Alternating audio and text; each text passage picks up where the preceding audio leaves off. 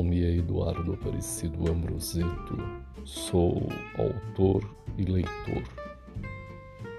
E por aqui traremos histórias que há muito tempo não se ouvia, principalmente histórias contadas em escola. Então, todos os dias eu os convido. Escuteu, escuteu aí.